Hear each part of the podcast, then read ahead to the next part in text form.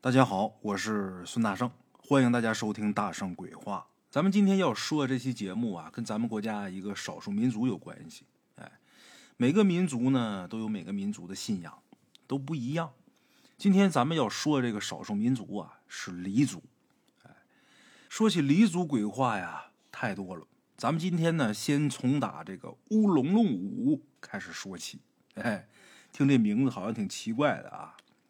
大家伙都知道啊，有笔仙，有碟仙，笔仙、碟仙，这都是一种通灵方式啊。现在好多年轻人把这个当游戏来玩。笔仙、碟仙呢，流传的比较广，好多人都玩过。但是这个呢，真正能请到笔仙、碟仙的还是少数，多数都是扯淡。哎，大多数啊都是从哪这个电影里边看来的。前些年有一部特别火的电影叫《笔仙》嘛。大伙儿应该对这个不陌生，哎，咱们今天要说这个乌龙龙舞，这个呢现在是被黎族给禁止了，这东西不让跳了。这个乌龙龙舞，它就是黎族人很重要的一种通灵方式。那么现在为什么被禁止了呢？因为跳这个跳出事儿过，哎，乌龙龙舞被禁止啊，导致很多现在黎族的小孩子根本就不知道有这个舞蹈存在过。就像咱们国有小的时候啊，黎族的孩子都放水牛。再看现在的孩子，别说放水牛了，连牛都没见过。见过牛，见过这些个家畜，大多都是从打书上、电视上。你说真正的去接触，没有了。啊，当年玩乌龙龙舞的人呢，现如今呢，早已是为人妻、为人母了。有一些可能早就已经不在世了。乌龙龙舞也是这样。慢慢的被人遗忘，渐渐的失传。那么咱们前面说这乌龙龙舞它被禁止了，那么它到底为什么被禁止了？咱前面说出事了，到底出什么事了呢？哎，这得从打很长时间以前的一件事说起啊。这个舞蹈呢，就跟笔仙碟仙一样，被好多年轻人当做一种游戏。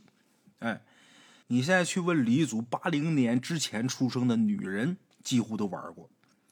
咱们鬼友他大姐，当时呢就在他们村前面有那么一大片土院子里边跳过，跳这个舞的时候呢，当时好多青年人呢都在旁边看。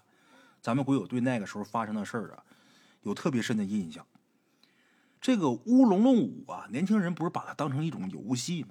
其实这是不对的，其实它是一种仪式。年轻人都把它当游戏，就好像笔仙碟仙一样啊。一般跳这个乌龙龙舞。中秋节期间，大家最喜欢跳这个。为什么选这个时候呢？因为跳这个舞啊，它是有硬性条件的，它不是说随便跳，它得准备好多东西，时间、地点呢，预备的东西啊都有要求。哎，跳这个舞的人必须得是女孩，而且这姑娘必须得有长头发。你看短发不行，你像现在那个比较中性那个打扮的啊，那跳不了。哎，这是第一个要求。留着长头发的女孩。第二个要求是什么呢？得在月圆之夜，就是月亮特别圆的晚上，才能跳这个舞。第三个条件是准备一个盆儿，这盆里边装满水。哎，第四个条件准备一把梳子，而且还得准备其他一些糖果之类的。中秋节的时候摆点月饼什么的，还得有两根蜡，这蜡得是白的。就这些要求。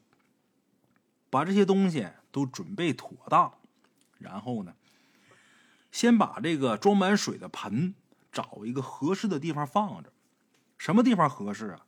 得让这个月光啊，天上那月亮完全映进这个水盆里边。哎，得让这水盆里边出现这月亮的倒影。这水盆旁边把这两根白蜡点着，然后摆上糖果呀这些东西，还得准备一小捆儿。跳舞这人的长头发，之前得剪下一绺头发，给扎好，也放这边。然后这跳舞的人这时候在这盆水前面跪着，旁边各有两个女孩站着，开始唱这乌龙龙歌。这乌龙龙歌其实好唱，节奏感特别强。哎，一边唱这个一边跟着拍手，跪着这女孩也跟着唱，旁边那俩站着的一边拍一边唱，她跪着也得跟着唱。等盆里这月亮这倒影完整的出现的时候，跪着这女孩赶紧把这梳子拿起来，蘸着盆里这水，开始梳头发。哎，这个乌龙龙歌这唱词啊，大概就是“月仙快下来吧，月仙快下来吧，今夜呼唤你下来入我身，让我月下舞。”哎，这时候如果通灵成功了，但是基本上啊，百分之八十都会成功。这时候一旦通灵成功了，这个准备跳舞的女孩就会开始浑身颤抖，这长头发就会开始狂飘，就跟有人拿个风扇吹一样。哎，但是过不了多长时间就会平静下来。之后这个姑娘啊就会慢慢站起来，然后从哪这个水盆旁边啊走出来，找一个空旷点的地方，开始随着旁边那俩女孩的歌声，她不是很有节奏吗？随着这个节奏开始跳舞。长发飘飘，在月色之下，这舞跳起来特别好看，看起来特别优雅，所以呢，好多人都愿意看，男女老少都乐意看。这个奇怪在哪儿？你要说这人之前学过舞蹈，或者说之前呢，呃，这个人的这个协调能力强啊，这还好解释。但是就是平时啊，笨手笨脚的人，这会儿也突然间就会跳舞了，而且还会跳的特别好，非常好看。这个时候，神奇的事儿发生了。你这会儿去看那水盆里的那月亮的倒影，你就会发现，水盆里这月亮当中好像有个人在跳舞，而且那个人的动作跟跳舞这姑娘一模一样。哎，也都跟着这个歌声一直跳。那么说，跳到什么时候算一站呢？这水盆放这就不能动了，这地球是转的。他这月亮的倒影也在动，直到水盆里边没有这月亮倒影的时候，这舞蹈也就停了。但是停了之后啊，跳舞那姑娘又会回到就是刚开始的时候开始抽那个样，一直抽。这个时候拿这盆里的水弄一点就行，拿个小碗快一点，往他脸上一泼，他马上就会恢复过来。哎，就这样，这场月下舞就算是结束了。但是。凡事吧，它总有个例外，就好像请笔仙一样。所谓的请神容易送神难嘛，玩笔仙不是也有好多玩出事儿的吗？百分之八十都请不来这个笔仙，那还有百分之二十能请来的。这百分之二十请来的里边，得有百分之十送不走。玩笔仙是这样，跳这个乌龙龙舞也是这样。有这么一次呢，也是有个姑娘。跳这个乌龙龙舞，成功了啊！成功通灵，通灵之后就开始跳吧，跳的是真好，特别优雅。可是啊，怎么都停不下来。水盆里边已经没有月亮的倒影了，他还一直跳。大伙看这情况不对呀，他跳舞的幅度特别大，那跳那么长时间还不停。这会儿这水盆里边一点倒影都没有，他怎么还不停呢？他那些姐们怕他累死啊，拽都拽不住，就一直跳，拿水往脸上泼也不行，醒不过来。后来这姑娘就疯疯癫癫的，他那些姐们不是拽着她吗？把大伙的手挣脱开之后就开始跑，一边跳一边跑，越跑越快，就跑出村了。那咱说黎族那地方周围都是山呐，然后就跑山林里边去了。晚上嘛，大家伙也不知道他跑哪儿去了，大伙开始找，连夜找。最着急的肯定是他爸妈呀，他爸妈赶紧组织村里的人呢，到处找这姑娘，找了好几天也没找着这姑娘，直到现如今都不知道这姑娘到底是死是活，就是活不见人，死不见尸了。黎族本来就不大，很快这个事儿在整个黎族就传开了。从打那事儿以后，这些家里边有姑娘的父母严令禁止自己家孩子玩这个跳这个，哎，拦着不让，怕出事儿。所以说，直到现在，中秋节是年年都有，但是乌龙龙舞现在可看不着了。像你去问这个八五年之前生人吧，也别说八零年，八五年之前生人，他们几乎都知道。但是你像问九零后、零零后，那慢慢就没人知道这东西的存在了。哎，这就是咱们今天的第一个故事，关于乌龙龙舞的故事。哎，这个通灵形式就跟笔仙很相似。提到这个呢，咱再说说曾经也很火的一部恐怖电影，叫《咒怨》，大家伙应该能看过啊。今天咱要讲这第二个故事，跟这个怨力也有关系。这个事儿吧，跟咱们鬼友他父亲有关系。他父亲现在已经去世了啊。什么事儿呢？得从打他们邻村的这么一个人出车祸开始说。他们是黎族嘛，整个村子都是黎族，相邻的几个村子呢也都是黎族。但是虽然说都是黎族，离得也不远，但是黎族跟黎族之间文化不一样，有的时候就不同的村子说的这黎族话都不一样，小有差异，但是基本能听懂，发音稍微有点不一样。比如说咱们鬼友他们那个村啊，管吃饭叫捞他，而他隔壁这个村子管吃饭叫拉他，哎，差不多，基本能明白什么意思，但是发音不一样。各村之间对鬼的理解习俗也都不一样，虽然说差不多，但是还是有区别的。你像这些个村子啊，对这个死者的定义、鬼魂的定义基本一致。就凡是车祸、上吊、自杀、淹死的，或者说他杀的，这都是属于横死。咱说横死的啊，对于他们来说，这都属于是厉鬼范围的。像这种的，都怨念特别重的。哎，像正常的这个生病死的。或者说没有症状死的，或者说老死的，这都属于正常鬼的范围。他们对这个定义是一样的，但是对待厉鬼和正常鬼的这个态度是完全不同的。像咱们鬼友他们这个村啊，不管说对待横死的还是正常死亡的，你倒是都有机会，但是没那么大机会。像他们村要是死人了的话啊，每家每户呢门口都挂那种就是带刺儿的叶子。这玩意儿也是辟邪的，就跟咱们现在啊住单元房也好，还是说，呃住农村也罢，像谁家要是死人了，一般这死倒要是从你家门口经过的话，都会给拴块红布。不管是住楼房还是住村里边都一样。住楼房呢，在人家这个呃房门门把上拴块红布；要是在农村的话，哈，路过人家大门口，在人家大门上绑块红布，一般都是死者家属给出这红布给人系上，怕人家膈应。像他们也是，他们不是系红布，是挂那种带刺儿的那种树叶，这玩意儿也是辟邪的。虽然说东西不一样，但是作用是一样的。咱们鬼友也问过老人，说为什么一有人去世就要在门口挂这个东西呢？老人的回答是啊，都是一个村的，都认识。你说他死了，万一他要回来乱窜的话，哈，来串个门啥，那哪受得了啊？都认识，万一他来这串门再赖着不走，那我们可遭殃了。说白了，这玩意儿就是辟邪的，不让这鬼进门的。哎，咱们鬼友他们村是这样的，但是他邻村跟他们就完全不一样。正常死亡的没事该下葬下葬，门口也不挂这个带刺的叶子。但是如果要是横死的，不管车祸还是自杀什么的啊，吓死了，自己家人都不上前咱们鬼友说也怪了，他们村那个横死的就那个厉鬼呀，就特别厉害。就一旦要是缠上你了啊，那麻烦大了。比如说，他们村有这么一家人，这家人里边有一个人意外去世了。这人死了之后，他家人呢都不敢去给收尸，那得埋呀，怎么办呢？雇人去收尸，雇他们村的那没人敢去，上别的村去雇去，拿钱雇外村的人来给收尸，然后给埋了。埋完之后呢，这家人几个月都不敢在家里边待着。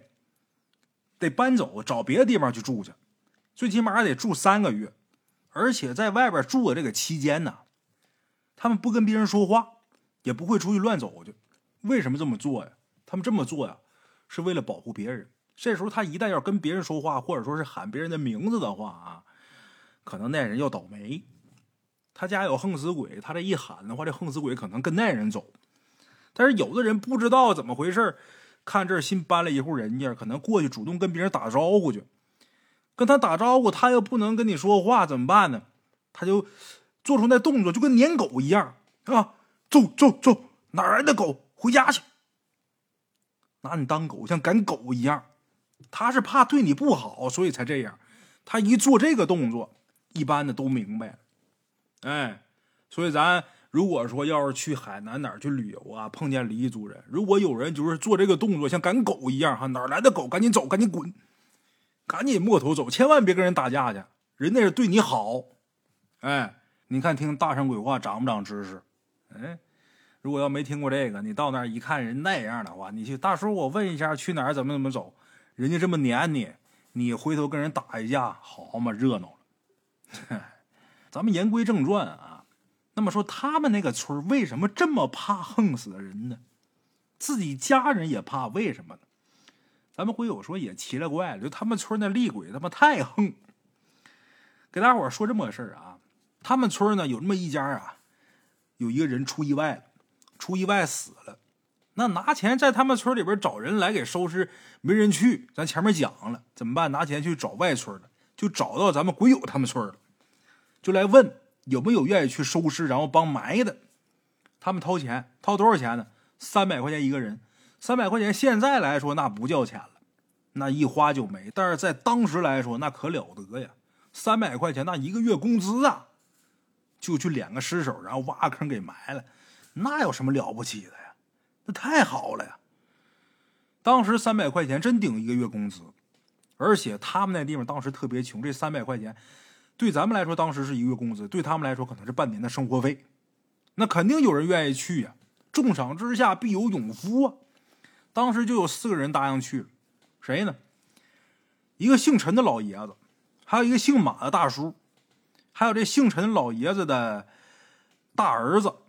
就等于说那爷俩，老陈家那爷俩加上姓马的大叔，还有一个咱们鬼友他爸，他爸当时也要去，但是让他妈给拦住了，没让去。然后换成另一个谁呢？这陈老爷子这二儿子，也就是老陈家这爷仨加上姓马的大叔，这四个人去的。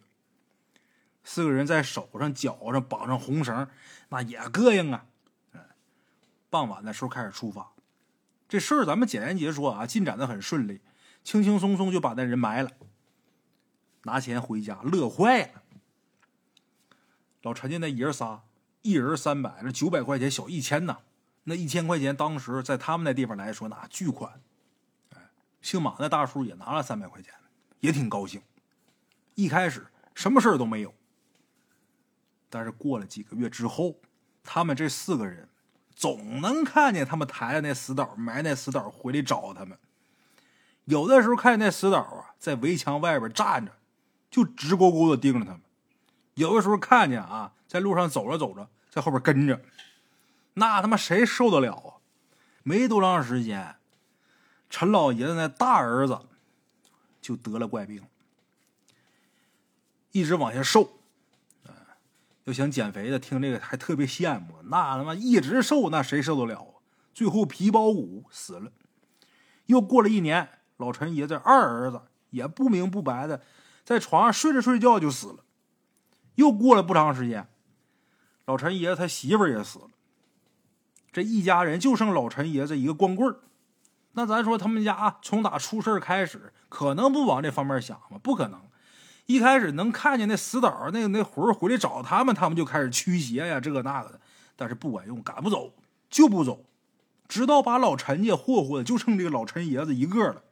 才算是拉倒，哎，老陈家没落着好下场，那不还有一个姓马的大叔？这姓马的大叔更惨，怎么的呢？挨完那死斗没多长时间，马大叔他二儿子就死了。又过了几年呢，他大儿子就疯了。他有俩儿子，二儿子死了，大儿子疯了。疯了之后啊，就开始往下瘦，骨瘦如柴。这个马大叔他们家呀，住这地方离咱们鬼友他们家就不远一点咱们鬼友总能看见他一犯疯病的时候，就围着自己家那房子一直走，一边走一边哭一边骂。哎，他这个大儿子那时候都结婚了，老婆孩子那也不敢在家里边睡了呀，那是自己丈夫疯了呀。马大叔那也是找各种法师，哎，来给驱邪，来给看病，但是看不好。后来实在没办法，给送精神病院去了。也奇了怪了，到了精神病院。没俩月，这人变得好好的，跟正常人一样。那医院一看见没病啊，又给送回来了。但只要一回来，刚开始时候正常，你是做饭呢、看电视、干活都行，跟你正常聊天。但是过不了多长时间，也就是个把个月，又开始犯疯病。后来折腾了好几年，总结出经验了，怎么的呢？就别在家待着，不一定非得去精神病院，犯病给他送走，上别地方去待着去。过一段时间准好。只要不回来就不犯病，一回来用不了一个月准犯病。这总结出经验得了，直接就搬走吧。就这样，马大叔他大儿一家就搬走了，搬到别的村去住去了，离他们家挺远。他们这个村里边有什么事儿啊，他都回来回来帮忙。比如说有什么红白喜事的，但是帮完忙不管多晚，肯定得回去，不敢在这儿住。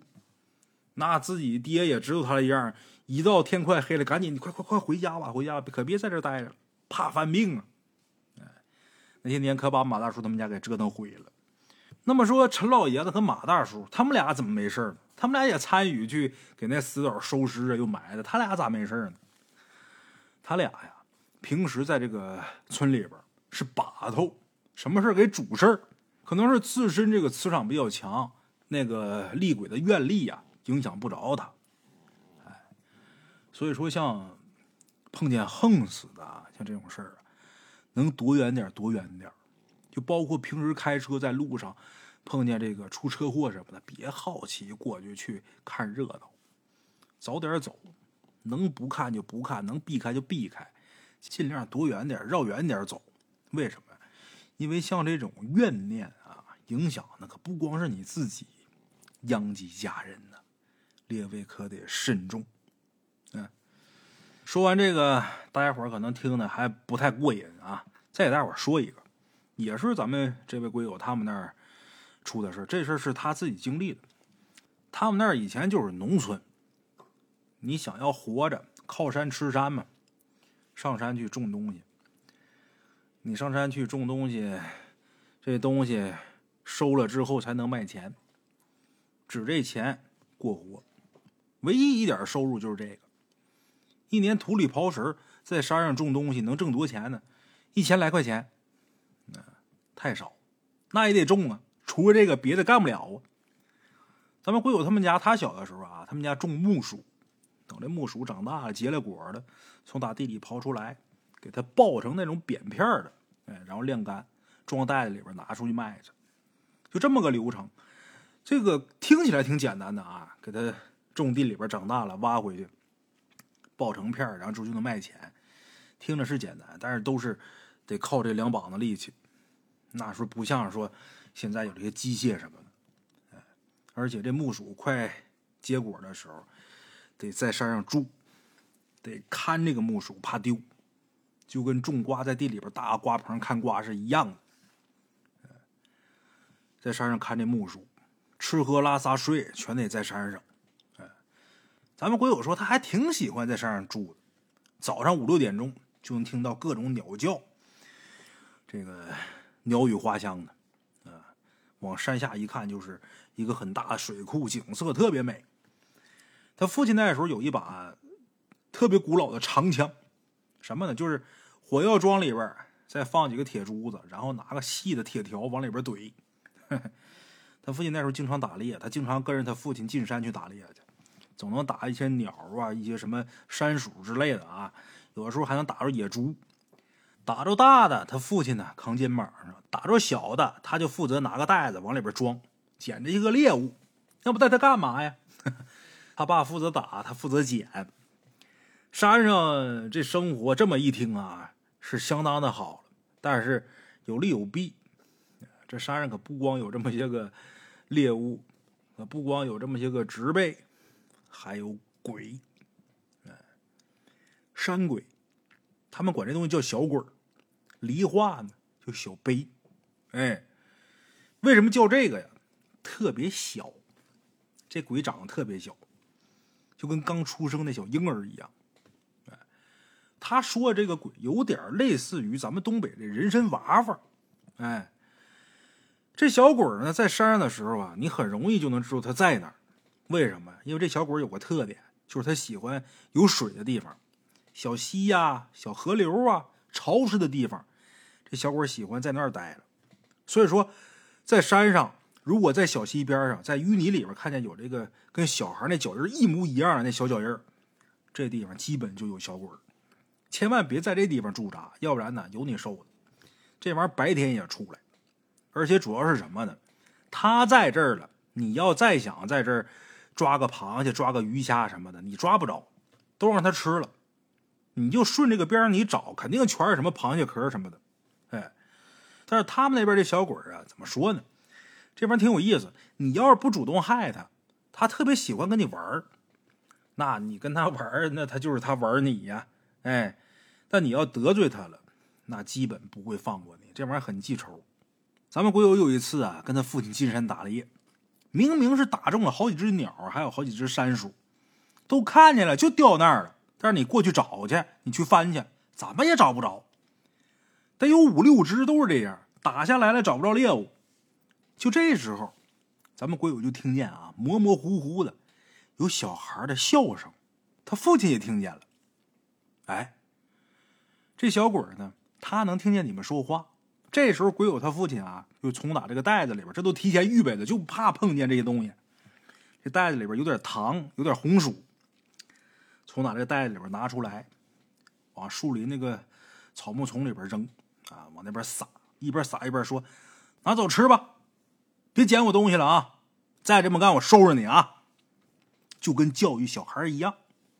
你还别说，这么一顿神操作之后啊，再打什么都能找着，一个都没丢。哎，在这些个小鬼的世界里边，咱们这活人呐，就跟盲人一样。为什么呢？因为看不见他，他想让人看见，人就能看见；他不想让人看见，人就看不见。所以说，在他们的世界里边，咱们活人就跟盲人一样。也正因为这个，在山上干活的时候啊，比如说伐树啊、采石头啊，这树要倒之前得喊三声；踩石头，这石头要砸落之前也得喊三声。喂！喂，喂，下边人让开了啊，树要倒了，都躲开！要是不躲开，受伤了别怪我啊！他喊这几声啊，其实有两重意思：一是真的提醒人，万一真有人在下面也能听见；二就是提醒这些小鬼其实提醒这些小鬼是重点。因为有人的话，多数能看见，但这小鬼人看不见的，得喊。如果要是不喊，这树倒了，真把这小鬼给碰了，那你算废了。这树要是伤着他了，伤着他哪儿，日后你就疼哪儿。比如说把他腿砸了，你腿就疼；把他腰砸了，你腰就疼。而且去哪儿治治不好，一直到死，这病一直跟着，所以得喊。这些小鬼啊，特别爱玩人，怎么玩呢？你在草房里边睡觉，把你抬到几十米外的空地上，等你醒过来之后，发现啊，你在几十米开外躺着呢。有的时候他挠你脚心，你正睡觉呢，他挠你脚心。哎，这事儿咱们鬼友他大姐他们就经历过。鬼友他大姐还有他大姐的几个姐妹，他们上山呢，帮着挖木薯。他们家木薯熟了，该收了。自己家干不过来，他大姐呢就找了一帮小姐们上山来帮忙干活嘛。然后干太晚了，就在那睡，因为这木薯一天也挖不完嘛，就得在那睡几天。然后呢，这小鬼啊就开始挠他们这脚底板，就跟电影里边演的一样啊。先挠他大姐，他大姐以为是哪个姐们恶作剧呢啊，然后就说别闹了，睡觉。他们当时睡那地方就是，呃，草席铺这个干草上，铺好之后。然后五六个人就这么排成一排，那么睡。结果呢，他这边刚被挠完这脚底板，接下来别人也被挠，然后互相都说，他说你挠，他说你挠，大伙都没挠，都说不是。而且旁边有一个女孩还差点啊，被拽的滑出这个草席，感觉有人拉他。别人是被挠脚底板，他是有人拽他，有人拽着他往脚底下一看。就看有这么个小鬼，就跟小孩那大小啊，跟小婴儿那大小一样，呲个牙咧个嘴笑呢，把他给吓得从他草房里边跑出来了。他这嗷嗷一喊一跑出来，其他人也都全吓跑出来了。这时候这里边有一个岁数大的，他明白这些事儿，之前也碰见过这种事儿，所以说也就见怪不怪了。这岁数大就说肯定是这小鬼来捉弄你们了，然后开始破口大骂，用黎族话骂。哎，这黎族话咱也不老会说的，那意思就是你要不要我脸呐？啊，这些可都是你婶儿啊，你婶子你还敢捉弄？你有没有点礼貌啊？赶紧滚犊子，该干嘛干嘛去，别打扰人老人家睡觉。哎，骂这个，你还别说，骂完之后还真就好使。哎，小鬼这东西就得骂他，你骂他他就怕你。你别看这玩意儿挺厉害，但是智商好像有点问题。你说什么他信什么，就跟小孩一样。但是你骂完他，他今儿个可能不戏弄你了。这玩意儿就小孩心性，今天是记住了，挨顿骂啊，不敢了。明天可能忘了，他还来，就这么个玩意儿。那么说骂他，为什么说这些都是你婶子？你必须得这么说，你或者说他是你婶子，或者说他是你大嫂，你得说比他那个辈分大的、岁数大的，嗯，说长辈他才怕。要是男的的话，得说这是你大爷，这你二叔啊，得说这个，挺有意思。小孩心性，他偷你吃的。咱们会有有一次啊，在这个草木灰里边买两块红薯，就在里边捂着，捂手好吃，就跟烤地瓜一样啊。等晚上回来都被挖走了，那灰里边全是那小脚印儿，就这玩意儿来偷的，这小鬼来偷的。还有一回他印象特别深，什么呢？大晚上他在草房里边睡觉，那草房里边有蚊子，就支个蚊帐，在蚊帐里睡。睡觉的时候就隐隐约约感觉，有人进这个蚊帐里边，然后呢，把手就伸到他这个枕头边上了。他本能反应一把就把这手给抓住了，一抓这手，感觉手冰凉。他赶紧把手又松开了，他这一松开，他之前抓住的那只手从哪他枕头边上也不拿个什么东西，然后就跑出去了，一边跑还一边咯咯乐。咱们鬼友这会儿就觉得不对劲了，有鬼呀！就喊，就把他爸给喊醒了。他爸说哪儿呢？哪儿呢？咱们鬼友这会儿一摸，他枕头边上有个手电筒，这手电筒没有了，然后就说爸，有鬼拿我手电筒跑出去了。他爸赶紧就跑出这个草旁去看，咱们鬼友也跟着他爸出去看，就看那手电筒啊，被这小鬼拿出去之后给打亮了。就看这手电筒这光往这山林里边去，然后跑到一个地方就停住了。停住之后呢，就感觉好像有个人拿着手电筒在那晃，一直晃这个手电筒玩。咱们鬼友他爸就说：“嗨，没事咱现在别去，等明儿天亮啊，咱俩再去取这手电去。”他玩够，他就扔那了，就这么的。他爸也知道肯定是那小鬼儿。俩人回去睡觉。第二天天亮之后，他跟他爸到那地方去看，就昨天晚上那手电筒在那晃的地方去看。这手电筒真在那儿呢，这会儿还亮着呢，但是这光很微弱了，电池给玩没电了呀，他给扔着了。嘿，这玩意儿挺有意思，挺可爱的啊。说他是小鬼其实我感觉这个定义不太准确。要大山，我觉得这可能就是某种山精吧，啊，就好像咱东北这个人参娃娃一样，哎，反正这玩意儿人畜无害的，还挺可爱的，挺好。好了啊，咱们今天这期故事就到这儿，我是孙大圣，咱们下期见。